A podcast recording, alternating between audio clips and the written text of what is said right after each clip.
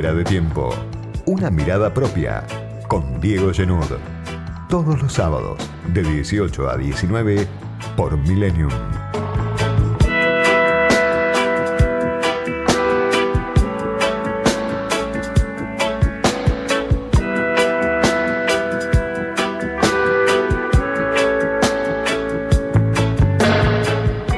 Vuelve a ser difícil por dónde pasa la disputa política, entender por dónde pasa hoy la disputa política.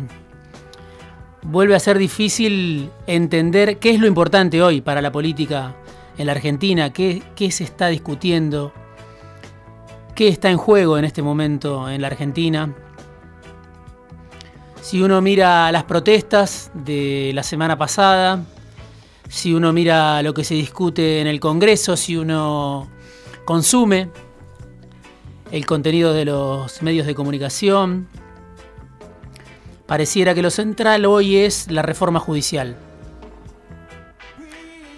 Pareciera que lo central es esa gimnasia del desgaste, las movilizaciones, en las fechas patrias, casi siempre, 17 de agosto, 9 de julio, 25 de mayo, que intentan arrinconar al gobierno, marcarle la cancha al gobierno, enviarle un mensaje al presidente de la nación, a la vicepresidenta. Si uno mira el Congreso, pareciera que esas marchas tienen una incidencia directa en la distancia que el centro toma de los Fernández. Cuando digo el centro, el centro político, en un Congreso donde la votación va a ser muy ajustada, sobre todo en diputados para la reforma judicial, el centro lo expresan Labaña y Schiaretti, que aportaron ya en alguna votación votos decisivos para los Fernández y que ahora empiezan a decir que no van a acompañar esta reforma judicial que se va a tratar en el Senado probablemente la semana que viene, que va a tener un nuevo escenario de movilizaciones en las calles en plena pandemia, y que después en diputados va a enfrentar su prueba decisiva. Por eso es importante lo que Schiaretti le baña con bloques pequeños del peronismo no kirchnerista, del peronismo que está por fuera todavía del frente de todos, vayan a decidir. La vida de la mayoría pareciera, la mayoría de la población pareciera va por otro lado lejos de la reforma judicial, lejos de la demanda que se expresó el 17 de agosto, que tiene que ver con la corrupción, con la impunidad, con esa agenda que en su momento hizo grandes a los líderes de Cambiemos. Por un lado, lo que se ve es la pelea diaria por la supervivencia. No afloja la cantidad de víctimas que se va cobrando el virus. Esta semana otra vez tuvimos días de récords en cuanto a fallecidos, en cuanto a contagios, y estamos hacia los 320.000 contagios, aunque por supuesto hay más de 200.000 recuperados, pero lo que se ve es que el virus que estaba restringido al AMBA vuelve a irradiar al resto del país con situaciones de desborde como la de Jujuy, con situaciones preocupantes como la propia Córdoba de Schiaretti o Santa Fe,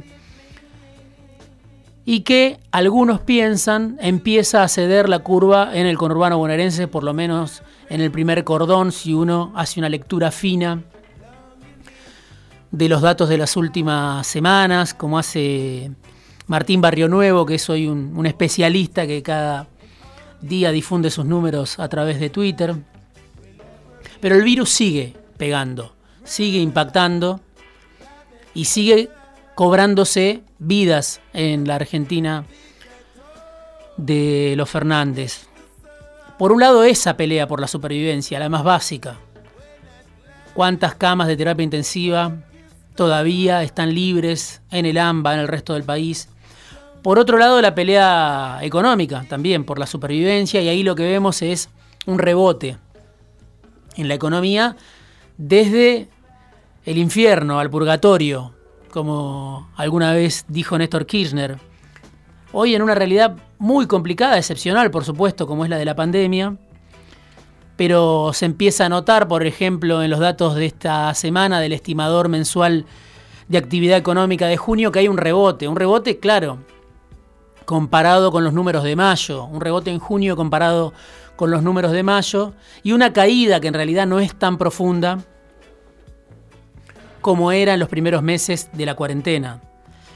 Pero si uno compara y mira desde otra perspectiva, se da cuenta que Argentina, la economía argentina, sigue cayendo en relación a los años recesivos de Macri, a los años del ajuste de Macri, que por supuesto estaban lejos de ser o de mostrar una realidad favorable para la mayor parte de la población, con recesión plena. Bueno, estamos cayendo con respecto a esa recesión. El gobierno se entusiasma con esos datos del rebote, por eso hablan algunos voceros del gobierno de una recuperación. Lo muestra también el indicador de fiel de la industria en julio. Hay una caída con respecto a 2019, pero hay una recuperación con respecto a junio. Datos que a mí me interesa siempre rescatar para ver qué está pasando en la realidad de los asalariados. La mayor parte de la población, gran parte de la población que pocas veces sale en la tapa de los diarios o tiene un espacio destacado en los programas de televisión o en los programas de radio más escuchados. Un informe de la CTA Autónoma de Luis Campos dice que en abril se perdieron 195.000 puestos de trabajo, solo en abril. Eh, con respecto a febrero, o sea, en esos dos meses se perdieron 195.000 puestos de trabajo. Es una caída del 3,2%. Y para tomar dimensión de qué representa esa destrucción de puestos de trabajo en dos meses, hay que fijarse que en los cuatro años de Cambiemos se perdieron 235.000 puestos de trabajo registrados. Es decir, que en dos meses nada más de la pandemia, eh, el primer mes era febrero, marzo, abril, en dos meses casi se perdieron tantos empleos como los cuatro años de Macri. Ese es el efecto de la pandemia, de la crisis, de una economía que sigue en recesión y que va a ser muy difícil que se encienda tan rápido como prometía Fernández en campaña. No todo es culpa del virus, por supuesto, esta caída del empleo, que hoy se supone es menor, pero que en los primeros meses fue muy fuerte y que no está claro que se haya recuperado, ya venía montada sobre una crisis larga de la economía argentina. Y eso es lo que distingue, para mal, a la Argentina en este contexto global tan afectado por la parálisis, por la pandemia, por el virus. Dice el informe de la CTA Autónoma que la creación de empleo estaba prácticamente estancada desde el año 2012 y que a partir de marzo de 2018, poco antes de, del pasaron cosas de Mauricio Macri, poco antes de que tuviéramos que ir o tuviera que ir el gobierno de Macri a pedir auxilio al Fondo Monetario, en ese marzo de 2018 se inició un proceso de destrucción neta de puestos de trabajo que se profundiza ahora con la pandemia desde marzo de 2018 hasta los últimos números disponibles de hace dos meses, según el CIPA, que son las estadísticas del Ministerio de Trabajo, se perdieron 520.000 puestos de trabajo, aproximadamente un poco más. Eso quiere decir en porcentaje que se perdió el 8,2% del empleo total, del empleo registrado total en la Argentina en apenas dos años. Ese, ese es el impacto de la crisis que vive bueno, la parte de la población que vive de un ingreso en pesos, que se cuenta entre los asalariados de la Argentina, que muy pocas veces son tenidos en cuenta a la hora de registrar qué es lo importante que está pasando, dónde estamos parados hoy. Bueno, me parece que estos datos ayudan a entender dónde estamos parados. Las suspensiones con recortes de sueldo también, que son masivas, que afectaron en mayo a 740.000 trabajadores. Esa es la realidad del empleo. Destrucción de empleo, 500.000, 520.000 puestos de trabajo menos en dos años, 740.000 trabajadores que cobran una parte de su sueldo, que cobraron una parte de su sueldo en mayo, caída, por supuesto, del poder adquisitivo, el ajuste en el salario que hoy algunos sindicatos con poder de fuego empiezan a discutir, hoy empieza otra vez a ser noticia la paritaria de algunos sindicatos importantes, pero no tiene que ver con la mayor parte de, la población, que ve cómo su ingreso viene cayendo mientras la inflación crece, no al nivel de Macri, pero sigue creciendo. Si no hubiera sido por el ATP, si no hubiera sido por el IFE, si no hubiera sido por los créditos para las pymes, todo hubiera sido bastante peor. Eso también es necesario remarcarlo y es lo que remarcan desde el gobierno, por supuesto. Pero aún con todo ese salvataje que intenta un gobierno asfixiado por, la deuda, por las restricciones, no alcanza. Por eso esas pérdidas múltiples de, las que hablo y que trato de repasar en este espacio cada semana, no está claro cuándo se van a revertir. ¿Cómo recuperar lo perdido?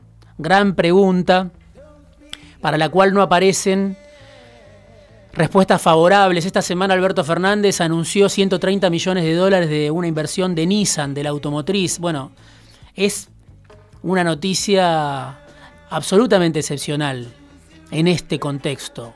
Pareciera serlo. No sobra la lluvia de inversiones, no sobró durante el gobierno de Macri, tampoco ahora.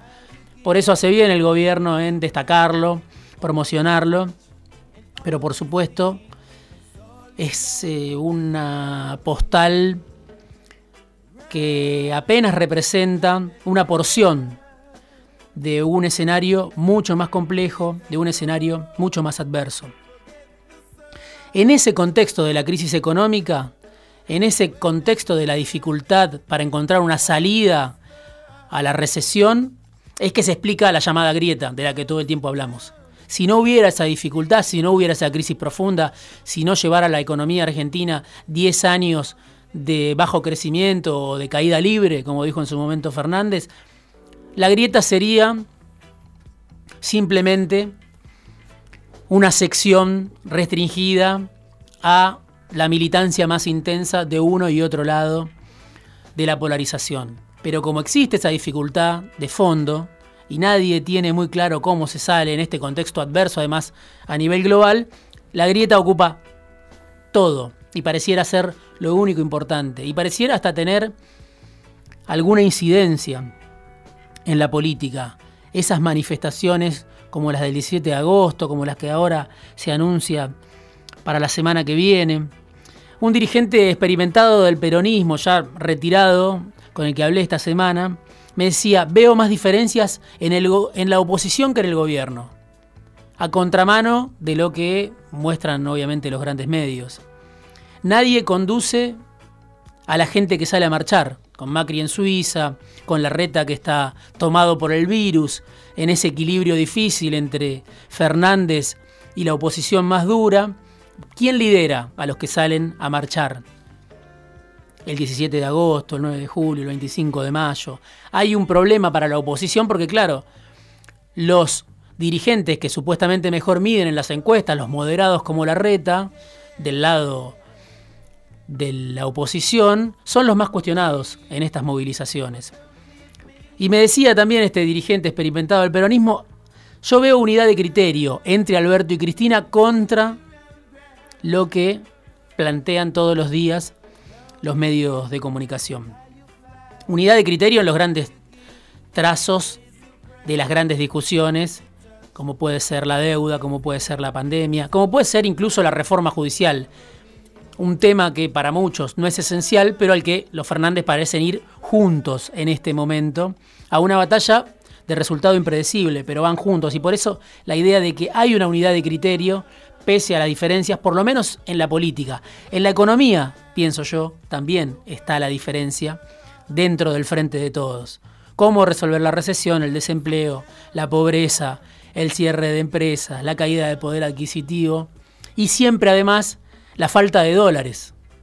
Grandísimo problema, la restricción externa para la que el gobierno, pese al acuerdo con la deuda, parece no haber encontrado la solución. Por eso sube el blue, por eso sube el contado con liqui, por eso se pierden reservas del Banco Central. Por eso Alberto Fernández dice que en cualquier momento se puede prohibir incluso la compra de 200 dólares, haciendo algo que ningún gobierno hace, anunciar una medida como esa.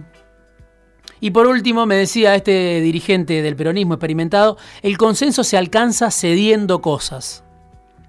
Claro, no con la prueba y el error, no yendo y viniendo, no anunciando la expropiación y después retrocediendo, no anunciando la reforma judicial y después perdiendo, sino en una agenda compartida de crisis, donde el gobierno exprese con claridad qué es lo importante para salir de esta situación que tiene obviamente perjudicada a la mayor parte de la población, pero además perjudica las chances electorales del gobierno en 2021, que el gobierno pudiera plantear una agenda compartida a toda la clase política, donde quedara claro qué es lo importante y qué es lo accesorio. Eso es lo que todavía falla en el gobierno de Fernández.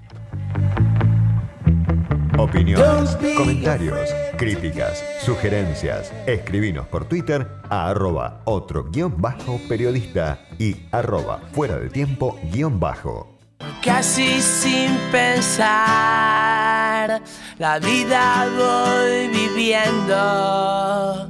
Casi sin pensar las cosas que voy haciendo parecen un sueño darme cuenta se me va pasando el día y la vida casi sin darme cuenta dejé que te fueras